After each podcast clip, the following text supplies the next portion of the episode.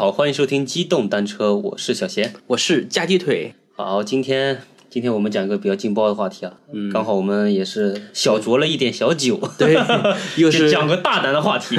又是新的一期啊，这个天气也比较炎热，我们开启吹牛逼的模式这不是吹牛逼，这是讲事实，好吧？啊，讲故事不。还是吹牛逼，吹我们唐山人的牛逼，嗯，然后本期讲的是唐山菜刀队。黑社会，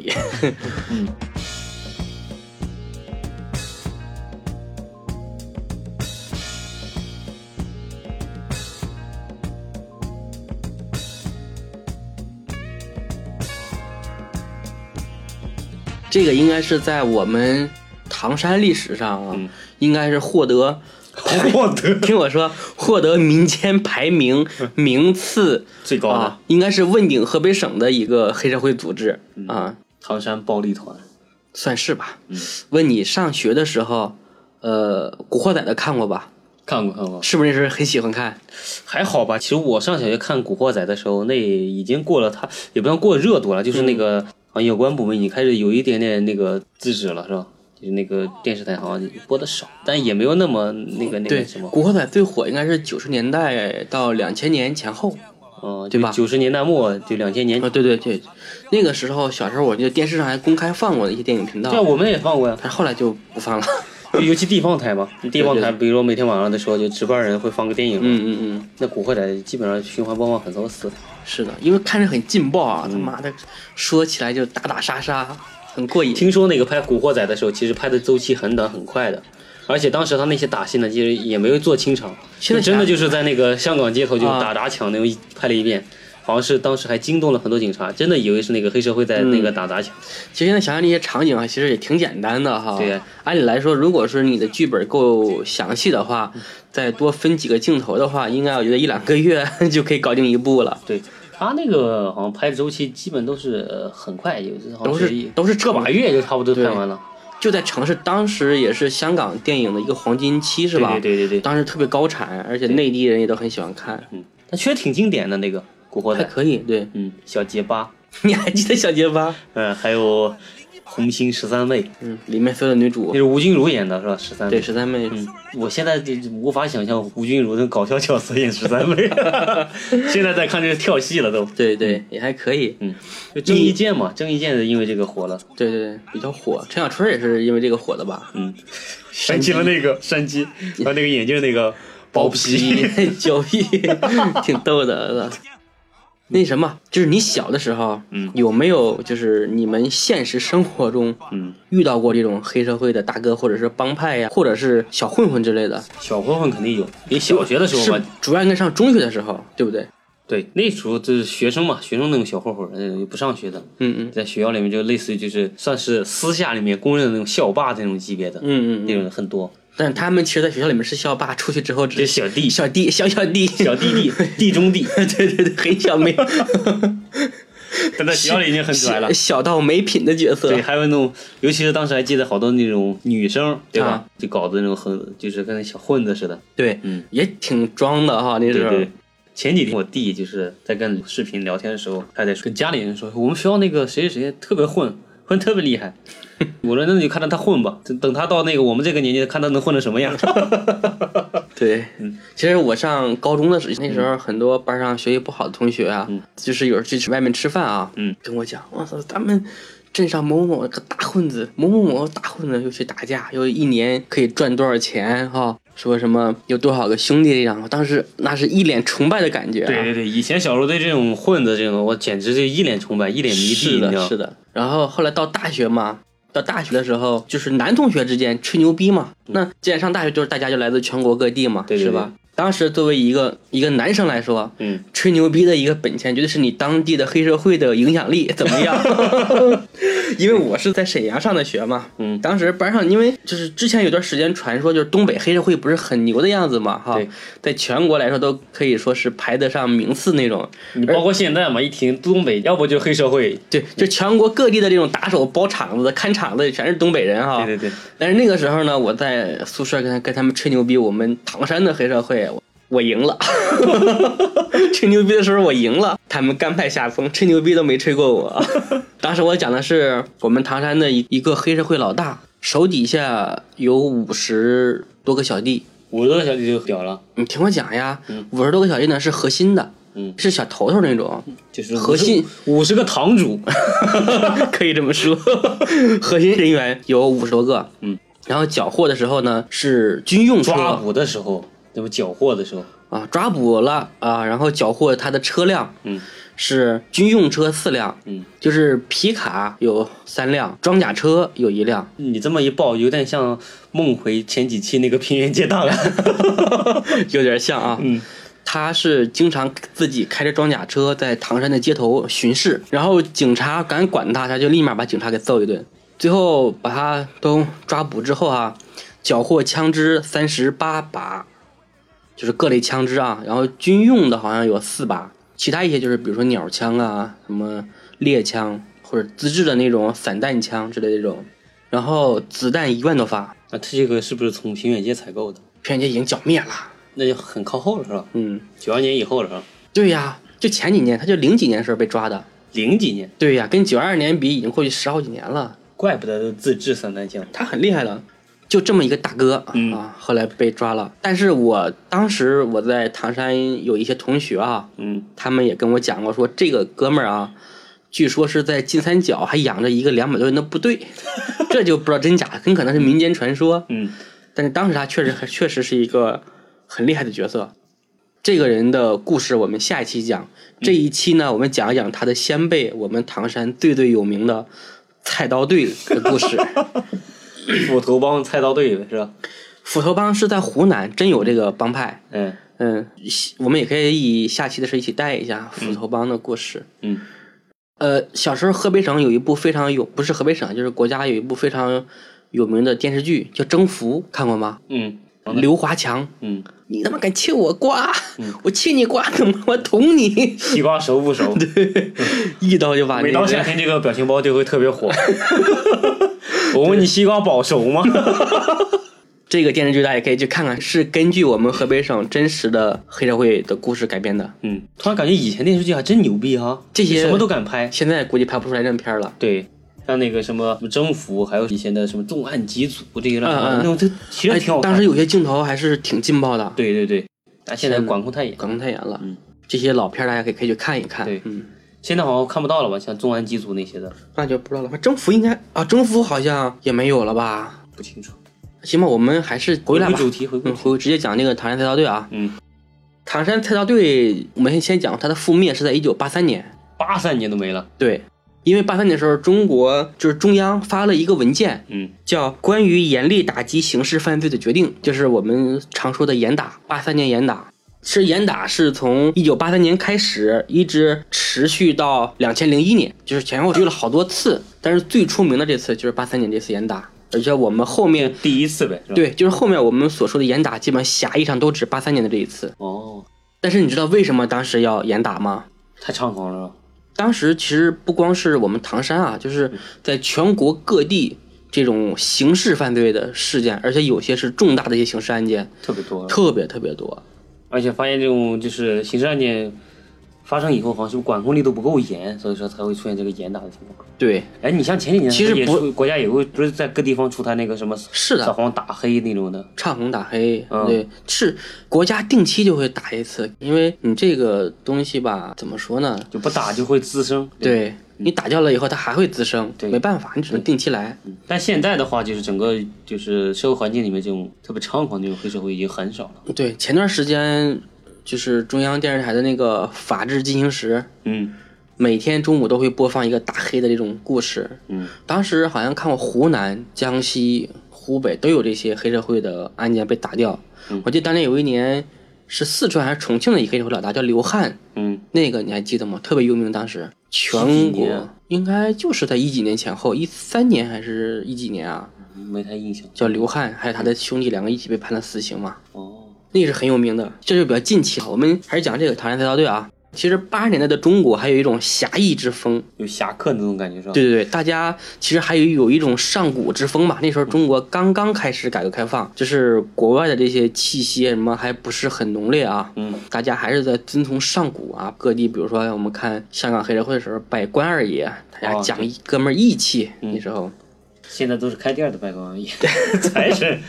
对，我想问一下，就是你知道为什么八三年的时候国家严打，然后刑事案件那么多吗？这个背景又是什么情况？八三年是吧？对，那应该是刚改革开放没多久，然后是不是整个外来的一些潮流冲击比较大吧，对吧？其实也不是啊，其实也不是。说到这个八三年严打，就是这些刑事案件集中爆发的一个背景，得从一九五六年的时候开始说起。就是一九五六年十月份，当时的中共中央政治局也是发了一个文件啊，叫《一九五六年到一九六七年全国农业发展纲要》啊修正草案。嗯，这个文件里面就提到了知识青年上山下乡的这个概念。嗯，知青从这个时候开始了。然后知青产生之后呢，为什么其实有知青啊？因为当时国家完全实行社会主义嘛，所有的企业都是国家承办的，而且后面的我们的生育形势，从建国的时候到六十年代的时候，生育率就是还挺高的，算是爆发吧，就是一家有七八个孩子很正常。是正常的，一家有十来个也不稀奇。你要一家有一两个，你就社会主义罪人，你 要被批判。是的，跟现在一样呗。对。然后因为当时国家的经济发展也不是很好，而且制工厂呢，它能吸纳的新的劳动力也就那么多，嗯，岗位呢也有限。那这些待业青年，他不工作也不行呀，对吧？他每天游手好闲，年轻人哈寻衅滋事的这种也不好，那就怎么办呢？把他下放到农村去。那真正的高潮其实是在文化大革命以后，嗯当时其实毛主席也说了一句嘛，就是农村的广阔天地也大有作为嘛。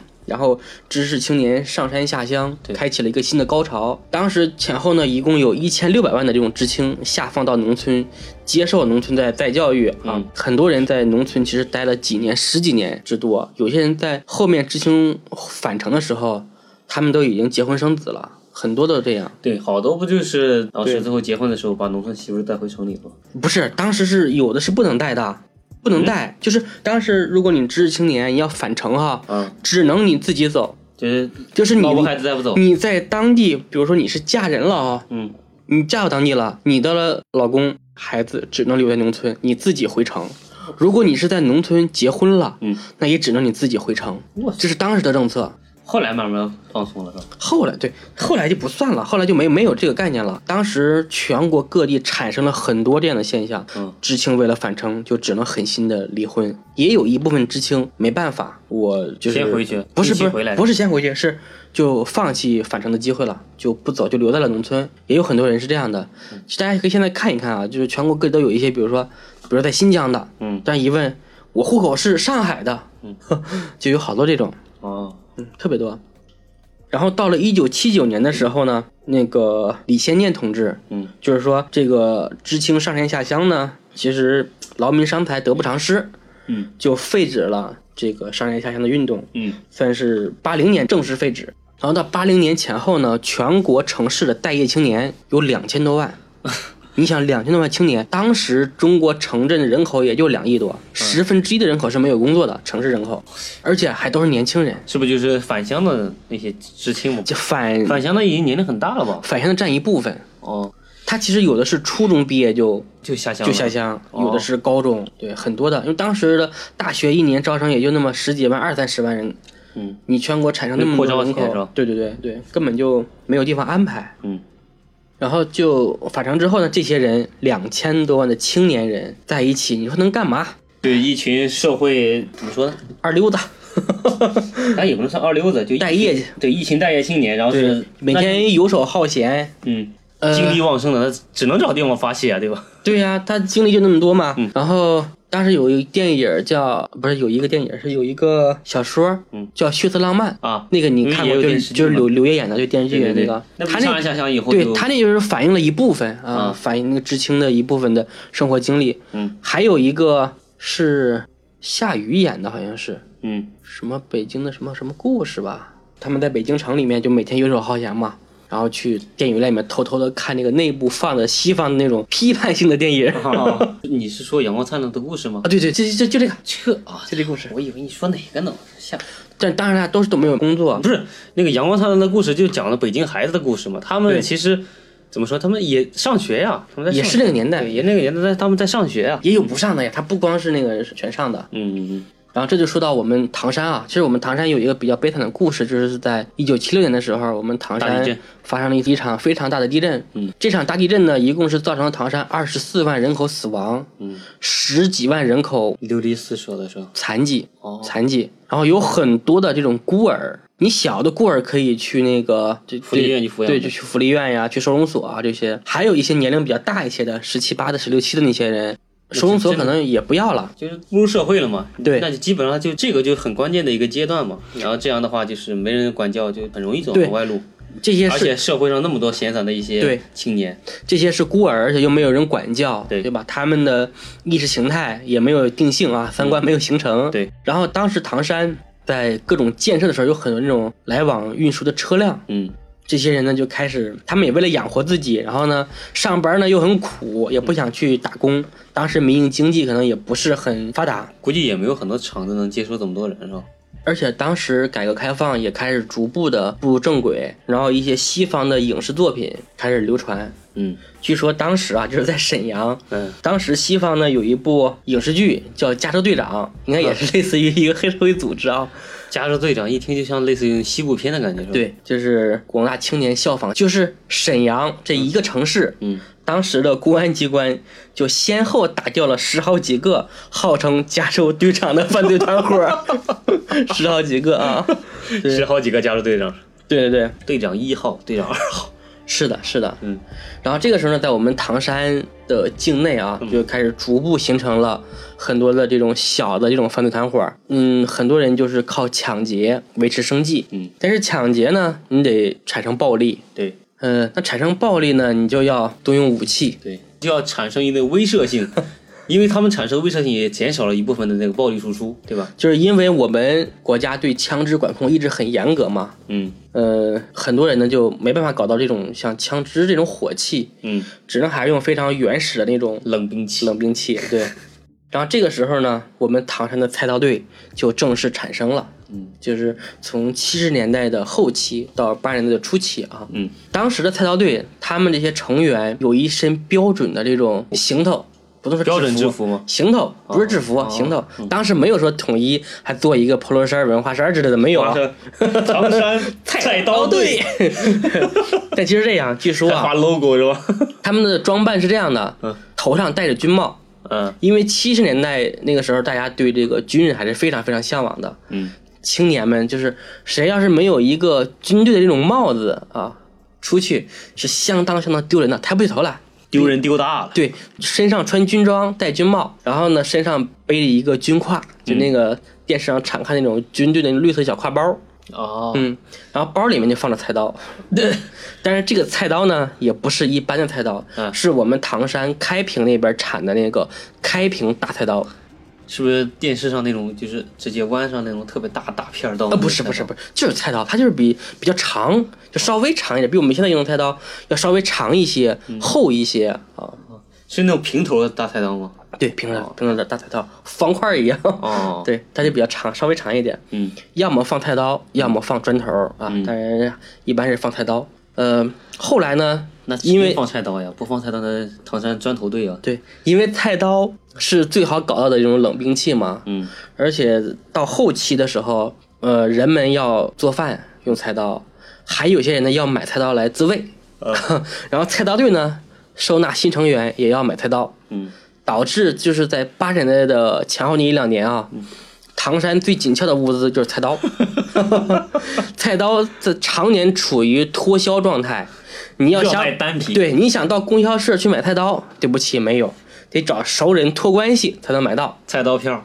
票不票的就不知道了啊。但是菜刀是一个稀缺物资，就这帮。菜刀队还哄抬物价。是的，是的。然后呢，当时的菜刀队其实有六支，因为唐山很大嘛，嗯，先后呢产生了六支菜刀队，是是同一个团伙还是不同团伙？不同团伙啊，啊要不怎么会以为菜菜刀这个啊？先有一个总舵，然后呢又建了六个分舵，不是不是，是同时啊，大家都是用都瞄上了他，就是属于异曲同工啊。啊英雄所见略同，都是用菜刀来作为武器。嗯但是据说后来啊，是逐步的统一成一个团伙了。哦据说是，但是这个就已经没有考证了，因为时间太久远了。嗯，分久必合呀。总有一个强势的、牛逼的大佬会统一江湖。对对对，对当时他们其实干了很多缺德事儿啊，干了很多缺德事儿。嗯就是我们唐山有一个区叫古冶区，嗯这个古冶区等于说是唐山黑社会的一个根据地，不是根据地，叫温床、训练营、新生地、孕育的母体，就可以这么说。因为我我前面刚才说的那个在大街上开装甲车那个哥们儿也是古冶的，古叫古冶区盛产黑社会是吧？盛产黑社会。对，嗯为什么？就是网上有一个无名氏写了这么一段话，嗯大家可以听一下啊，叫唐山人好武，尤以东矿区为甚。嗯后东矿区一名古也，初有贫穷之士无钱铸剑，乃以菜刀为器，后渐成风。无名氏啊，这是谁写的就不知道了，可能在网上自己写的啊。还写的是小狮子。对对对，这就是对古野区的一个描述啊。本来以前叫东矿区，嗯其实我之前我想突然想起来一个非常火的一本网络小说，嗯，叫《东北往事之黑道风云二十年》，那你看过吗？没有没有。是东北一个叫孔二狗写的，嗯他笔名孔二狗，他写的这个情节，我发现他他们也是从矿区起来的，嗯，我想是不是写的是是我们唐山的事情啊？借鉴了，借鉴一部分，啊，是吧？也有可能啊。然后这个菜刀队里面呢，有一个人啊，嗯他自称叫唐山第一刀，哦，这个人叫什么名字呢？叫李连生，对。怎么像李连。对李连英的近亲？还有李连杰的近亲呢，叫李叫叫李连生，就是李连杰的连啊，哦。生就是生活的生，嗯。就是说他为什么叫第一这么牛逼啊？我们讲一讲，就是他其实是当时开滦煤矿的一个单位的职工，嗯。但是这个人呢，就是平时就是一个刺儿头啊，臭名昭著，嗯。整个矿区一说这个人，就领导就得挠头，对吧？谁也弄矿区大院的一个就问题青年。问题青少年啊，啊，反正谁也弄不了他，嗯。每天请假不上班，嗯，游手好闲，吃喝嫖赌，嗯。这你说到这个，突然想到，哎，以前那个工厂还真有意思哈，就是这种的国营的，国营不能开除，对不能开除。社，会主义饿不死人。对，就是就这帮就小混混那种，在在厂子活得很舒服的那些的，现在也有，但没有以前那么猖狂嘛。以前的我真真的就是那个特别猖狂，呃，也有，但是我不能跟你讲，我跟你讲，回咱们节目录完之后，我跟你讲一下啊，哦。我跟你讲一下，嗯，就是还讲这个人啊，嗯，就是矿公安科和当地派出所对他多次进行批评教育，嗯，可是他屡教不改，屡教不改，屡教不搞，屡屡教不改，我就不搞，我就不跟你好好搞，我行我素。嗯他后来呢，就拉拢矿上的一帮地痞流氓，嗯成立了一个矿区的菜刀队。嗯当时菜刀队有很多支啊，一会儿我们后面也也会介绍到几个，不会很详细的讲啊。从这时候开始，他就成为这个矿区菜刀队的头头，嗯然后呢就开始打打杀杀。他们算是亡命徒了，已经啊，就带着人手参加了很多起血拼的一些事件。嗯他从此啊开始成为唐山开滦一带的土霸王。他嚣张自称唐山第一刀，这是自封的啊，嗯自封的。这个开滦呢，属于唐山的一个东北郊区，因为那地方是煤矿嘛，因为你矿区不可能在市中心，嗯只能在郊区。然后李连生这个团伙呢，就经常啊拿着酒瓶儿，拿着菜刀，在大街上寻衅滋事。嗯，比如说想去看电影，没有票，没有票进去。比如说你要你要是售票员问我，嗯，咔咔两刀，在你脑门上砍了个十字儿，就进去了。嗯去饭店吃饭，点最好的菜，喝最好的酒，吃饱喝足了以后呢，这个老板还得过来点头哈腰的说欢迎下次再来。心里想骂，心里骂死了，这个龟孙儿还来，嗯，怎么不撑死你哈？去商店一拥而入，想拿啥就拿啥，一个不够拿两个，拿多了扛不动，喊售货员给自己送回家。妈，太屌了啊！他们提前进入共产主义了呀。对呀、然后呢，菜刀队啊，怎么说呢？姑娘是流氓们的一个极致的追求。嗯你看，有很多人那些算是北京的一些小说里面吧，嗯呃，你看一个北京的一个作家叫冯唐，嗯他就写过很多，就是因为他本身也是八零后嘛，就写过很多九十年代、两千年前后的那些北京的事情啊。就是姑娘在他的作品里面是最常出现的，而且那个时候的人的人啊，不玩电脑、不玩手机，每天去外面蹦跶，身体状况非常好，对姑娘的 渴望和需求尤其强烈。嗯然后呢，他们就这样啊，菜刀队没有缺过姑娘，就是女流氓啊，满足日常需要。然后碰到漂亮的良家妇女，轻则调戏，重则轮奸，我去，就是做过很多这种事情啊。伤天害理的事情。对，就是这些菜刀队的这些人啊，到后面非常猖狂，嗯猖狂到什么地步呢？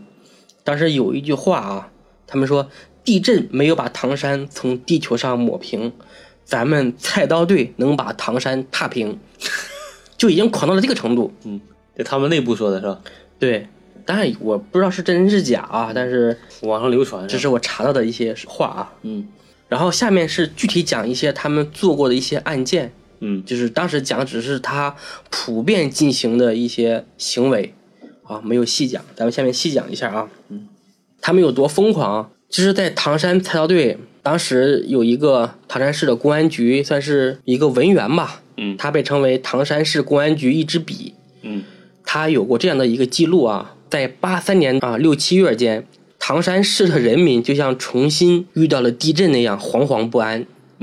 就是那个时候，菜刀队已经很猖狂，很猖狂就是势力很大了是吧？对，一百多万人口的唐山，就是同时出现了六股嗯凶神恶煞的菜刀队，而且这些人当时他们学着，因为刚才他们也讲过了，特别讲江湖义气嘛，嗯。他们当时学着那个呃《水浒传》，给自己起名字啊，有的叫蒋门神，有的叫镇关西，啊，成了我们唐山人民的心腹之患呀。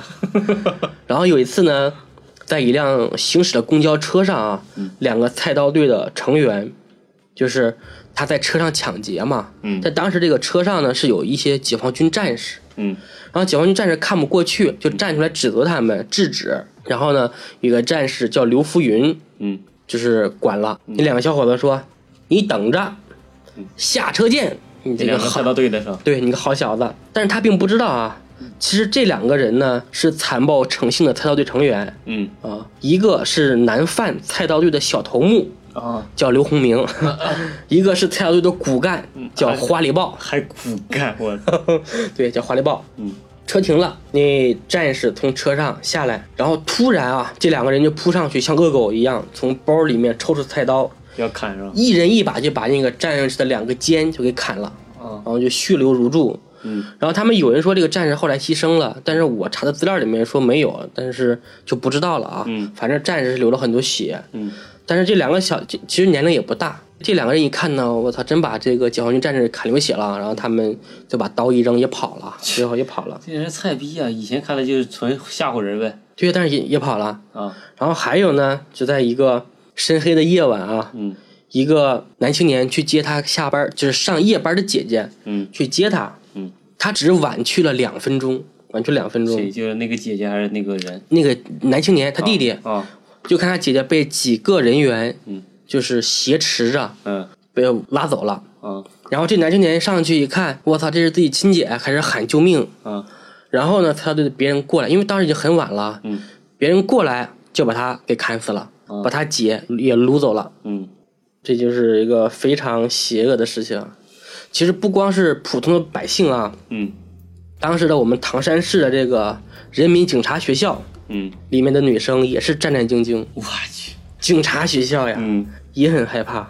然后警察学校的外面是一面墙嘛，墙外面就是比较偏僻的一个地方。每天晚上这些女生啊，嗯就十几个人挤在一间宿舍里面，把门关得死死的。嗯然后后来呢，有一次歹徒啊闯进来一两个，被门卫给抓住了。然后那个人就说：“老子是菜刀队的，然后那个门卫一听也不敢怎么样啊，嗯都还是把他放出去了，说你别在这儿捣乱，嗯，就给就给轰走了，太猖狂了。日本鬼子都没他们猖狂。嗯，哎，但是你知道我们唐山菜刀队被封神，封神之战呗，对被顶上这个神坛的一个战役呗。呃河北黑社会啊顶端的这个 战绩是怎么来的吗？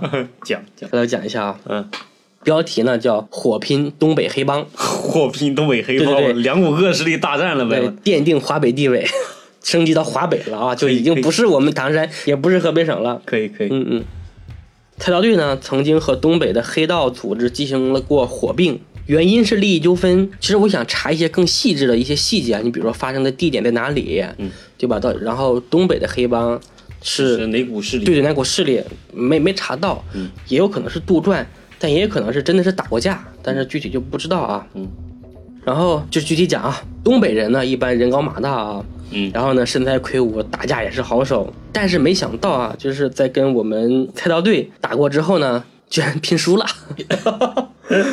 嗯，从此呢，就是菜刀队独霸了一方的经济利益。嗯然后呢，在社会中也有了更响亮的称号，叫华北第一霸主。嗯哼，再大的帮会到我们唐山也得低头，嗯得低头。然后后面呢，还发生过一个事件，叫北戴河事件。嗯，这个事件等于是菜刀队走向末路的开端，应该是作死的 作死的开端是吧？，对，应该是作死的开端。嗯，为什么是作死的开端呢？你想我在当他统一了唐山市以内啊，一了的统一了唐山市市的那个菜刀队啊，以后，嗯那怎么说呢？开始向外围空间扩张。嗯，具体是哪只那个最牛逼的菜刀那个不，最后已经统势力已经统一成一支了。啊？就就哪一股统治的所有人也不清楚了。嗯不知道，不知道，没说。嗯，也有可能是大家相互形成了其实是形成了一个联盟，不是谁吞掉了谁啊，而大家可能达成了一个协议，形成了一个联一个联盟管一个区呗对，划定了一个区域啊哦，也有可能啊，也有可能。他们开始去哪儿发展呢？因为唐山呢，大家可以看下地图啊，唐山的北边呢是燕山的余脉，非常荒凉，嗯。只有东北方向出关，嗯，要么去东北，要么去秦皇岛。哦，秦皇岛其实之前也属于唐山的地区，嗯，但是后来呢被划出去，单独成立了一个市，地级市。对，然后呢，在秦皇岛有一个非常有名的景区，叫北戴河景区。嗯北戴河当时是中央干部的疗养院，就是很多干部都去那边去疗养、嗯啊。因为离北京近嘛，对那个环境很好。对嗯然后呢，当时菜刀队啊，为了拓展地盘，派人到北戴河一带发展，嗯据说是跟当地的渔霸产生了纠纷，因为青岛那边沿着海嘛，沿着海有一些渔民，可能是嗯你菜刀队当时名头再强哈，你到我秦皇岛的地盘上，你也是一个外来人，是不是？强龙龙压不过地头蛇对，强龙不压地头蛇，嗯，哼，但是我们菜刀队不服，对，就是他妈来干你的。就是要南下，对吧？杀入内陆地区。对呀、然后双方僵持不下，最后发生了一次火并事件。嗯这次事件呢，据说有七百人参加，嗯，七百多人。双方总共七百人是吧？对，整个拼杀过程持续了一个多小时，我去，双方用上了大刀、嗯。长矛、嗯。锄头、长镰刀、两支土枪，嗯。几乎全是冷兵器的事情。嗯。嗯，然后据说啊，就是真正产生火并的是双方的前锋人员，嗯。先锋部队，一共是八十多人参与混战，嗯，后方的人员对就是就加油呐喊呗。就是几百人啊，在外面对，加油！对，相互好，对相互扔石头啊对砸，嗯，就是这个事情当时尘土飞扬，几百米以外的人都能都能看见啊！你想知道这个阵仗得有多大？嗯，可能他们是是不是就在那个养土？也有可能。然后附近的派出所呢，三名公安干警开着一辆三轮摩托车到现场，一看这阵势，他也不敢上去了。估计，对，距离现场一里路就停了下来，嗯，等待增援，不敢往前走了。就这个事件当时很严重啊，方圆几百里，大家人尽皆知，就整个河北省和就是呃唐山市和秦皇岛市的范围以内的人民，嗯都知道了，就是这样的事情，这么大的事件。七百人参与的这种群架啊火并事件，嗯不，其实就是战争了啊，就是战争了。嗯这个结果是菜刀队五人死亡，重残十一人。嗯北戴河帮会啊，死亡三人，嗯，就是重残二十一人。论伤亡率的话，我们唐山比较低。嗯，论死亡率的话，你唐山比较高。对，其实，在古代，我们就拿满族的兴起，就努尔哈赤，他不是最开始成为满族的头头嘛，哈，嗯。他最开始领导自己的手下跟别人去打仗的时候，你去看一看啊，嗯。双方参加的兵力啊，比如说努尔哈赤方二十人，对方三十人，然后动用一次比较大的兵力，竟然达到了八十人。也是小混混是吧？对他们那时候去打别人的部落啊，去攻别人的城，都是动用几十人的兵力，和我们唐山动不动七百人去参与的这种混战啊，怎么比？这个事件啊，就是当时震惊全国。嗯然后呢，据说是震惊了在北戴河疗养的中央领导，嗯然后领导呢关注了，最后呢才开始进行严打。嗯但是也有一个无稽之谈啊，这个不知道真假啊，我给大家讲一下，就是当时的中央一号首长嗯开车去北戴河疗养，嗯路过唐山的时候，因为当时没有高速嘛，嗯。在路过唐山的时候被菜刀队给拦了，嗯。要买路财，哦。买路财。啊当时的护驾的人员可能觉得不屑于你个地方小混混跟我装什么逼是吧？嗯。没给，然后还挺很轻蔑，最后就招来了几十人的菜刀队把他给围了，啊据说还砍了几个人。啊但我觉得这个太假了敢跟中央领导一号首长直接动刀这种啊，那我觉得立马就突突了。对啊，你你就想这个可以构成那个袭击国家领导人的一个罪名。肯定突突了，对啊，而且那帮旁边那些保镖护卫的肯定都有枪啊，对吧？不可能！你想护卫中央的那些保镖啊，那都是身经百战的人对啊你打这几个小混混流氓，那是不费吹灰之力，还只是菜刀而已啊！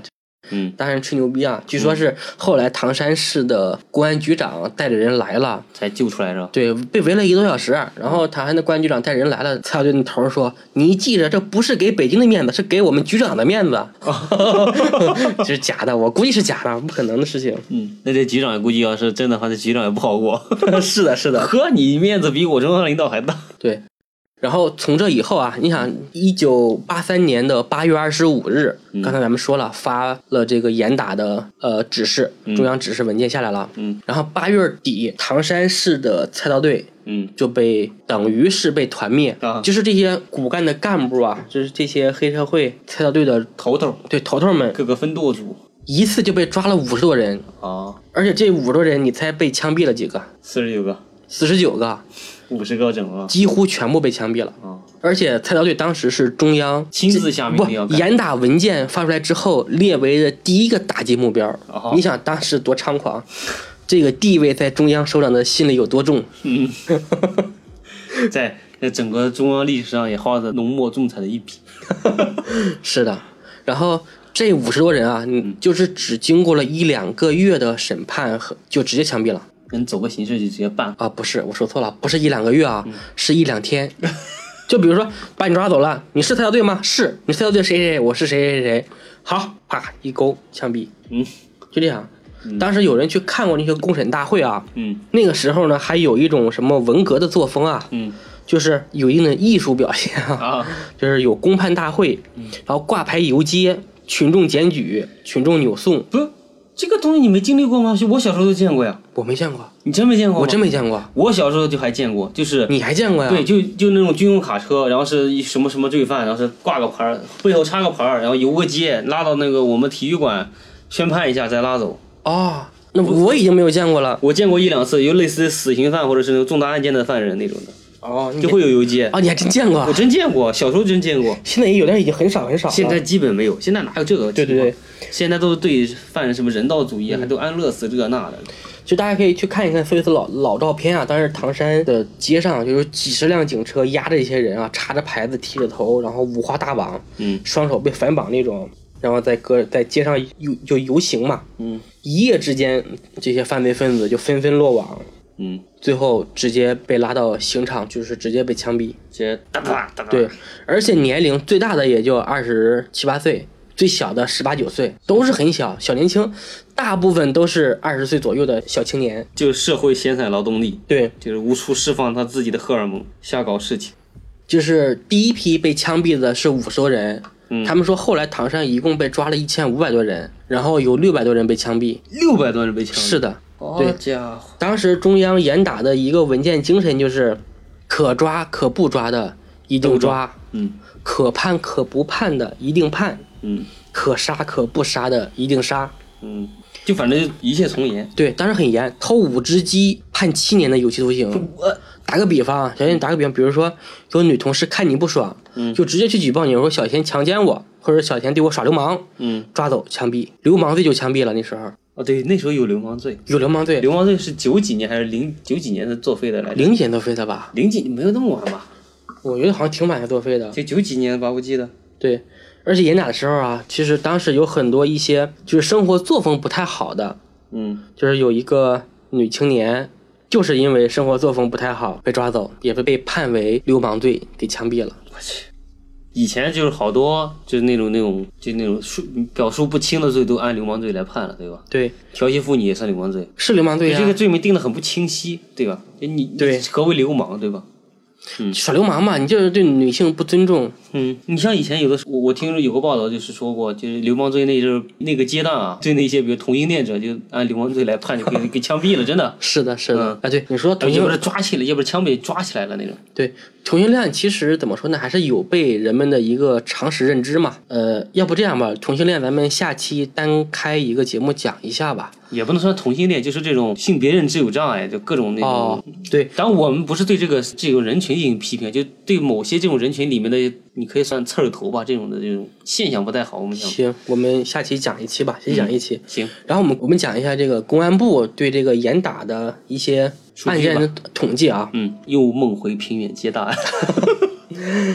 八零年全国立案七十五万多起啊，嗯大案五万多起。嗯，八一年立案八十九万多起，大案六万七千多起。好家伙，八二年立案七十四万多起，嗯大案六万四千起。嗯八三年前几个月案件继续猛烈上升，猛烈上升，中央领导已经坐不住了。嗯然后经过严打，我们就讲第一阶段啊，就是一九八三年开始的那第一阶段啊，嗯，一共逮捕了多少人？你猜一下？就八十几万起，一个案件一个人的也八十几万人啊，对吧？第一阶段逮捕了一百零二点七万人，嗯，嗯，判死刑的你猜多少？百分之一吧也得十万呀，啊不，百分之一吧也得一万呀。对，判死刑的有二点四万人。当时死刑其实判的特别容易，嗯，你想，嗯光唐山就被判了六百多人的死刑，六百多人死刑。对，就前后一共六百六百多人判死刑嘛。但是不是说了嘛，你可能对你信用吹个口哨，去举报你他耍流氓，嗯就直接把他拉走枪毙了。对，那阵对，就是严打嘛我我好像还有点印象，就是我爸以前还聊过这种事情。那一阵儿吧，全国都特别严格，对对嗯，好像真是把人给打怕了那一阵儿。对，好像听说是，但那时候也有好多冤假错案那种。很多。对其实当时因为真的，比如说，呃，很多人就是为了从快从速嘛，对，就凑数那种。对，从快从严，很多人就直接被枪毙了。嗯对他有一些很真的是冤枉的，对，确实有很多，但是也没有办法，国家后面也澄清了几起，但是还是有好多，对，你想二十二点四万人啊，那里面二点四万人。对啊，那里面说句不好听的，其实其实按照一的那种错判率就也很高。不是，如果按照现在的这个量刑的标准来说，这二点四万人里面啊，能被判死刑的能达到百分之十都不到，对，都不到。其实当时确实有很多，嗯，但是我记得有个案件，就是刚才没说完那个，我爸就以前跟我，我记得有印象里说过，就是旁边市里有一个小伙儿，就同样是一个犯罪团伙里面，好像少了一个人没抓到，有点像类似于凑数的那种小伙儿，抢劫抢了五毛钱，按流氓罪抓你去判干，真的是，哎，这种也有，这种确实有。嗯嗯，其实怎么说啊？因为嗯，很多一个一个时代的一个时代的一个缩影吧，只能这么说。对，当时有我记得有句话叫什么“治乱世当用重典 ”。对对，因为八十年代那时候，全国经过文革的一个后期的一个拨乱反正，对然后知青返城，嗯改革开放，很多事情凑到一起，对，那个时候就是该乱的时候，嗯嗯，这个也没有办法，他们也算是为国家做了一点贡献吧，嗯，然后后面确实威慑住了，嗯你案件最后那就是。比如说前一年，比如说你这个地方犯罪案件有一千起，嗯，严打完之后，第一阶段，第二年可能就几起了，对。就就，没人敢了，真的是震慑住了，那些刺儿头真的是嗯。就被抓走崩了。对，其实你像八十年代啊，就是像唐山菜刀队这样的嗯。犯罪团伙啊，真的有有很多啊，就是像《征服》里面，嗯电视剧里面有个叫宋老虎，嗯是吧？啊，他其实原型是唐山石家庄白鞋队的重要成员。怎么有唐山石家庄？河北石家庄吧，唐山石家庄。啊是是错了，你说错了这你这唐山还挺厉害，你可恶可恶可恶可恶，是石家庄白鞋队的重要成员。白鞋队白鞋队对，全部穿白球鞋，啊。嗯，然后啊，对，以前哎，真的就是以前这种帮派啊，就特别喜欢统一一个一个符号。对对同学，大家好相互认识嘛。对对对，对，其实那个还是有一种那种就那种江湖气嘛，江湖气。对对对，然后帮派嘛那种。当时在湖南还有一个斧头帮，是真有斧头帮，哦，对，并不是说对，周星驰的那个电影里面的电影里面斧头帮。嗯。对对对，其实很多人啊，就是包括现在一些很多小年轻，嗯。崇尚这种什么江湖道义，去混社会啊这种哈、嗯嗯，怎么说呢？我咱们两个都是上学出来的，虽然说都是都是，虽然学习不太好哈，嗯嗯，怎么说呢？就觉得还是尽量走正道吧，走着人将正道是沧桑。对你真像比如说抢五毛钱被抓去判了，对对吧？你对女同志吹个口哨，对吧？你对吧？你手不干净，你你侮辱了人家一下，人家举报你被抓去吃个枪子儿，实在是太不值当了。嗯，你说句不好听的，像现在这种。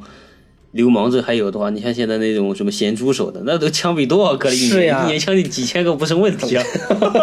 绝对被枪毙。对啊，然后当时严打时候还有很多高干子弟，嗯比如朱德的孙子啊，都被枪毙了。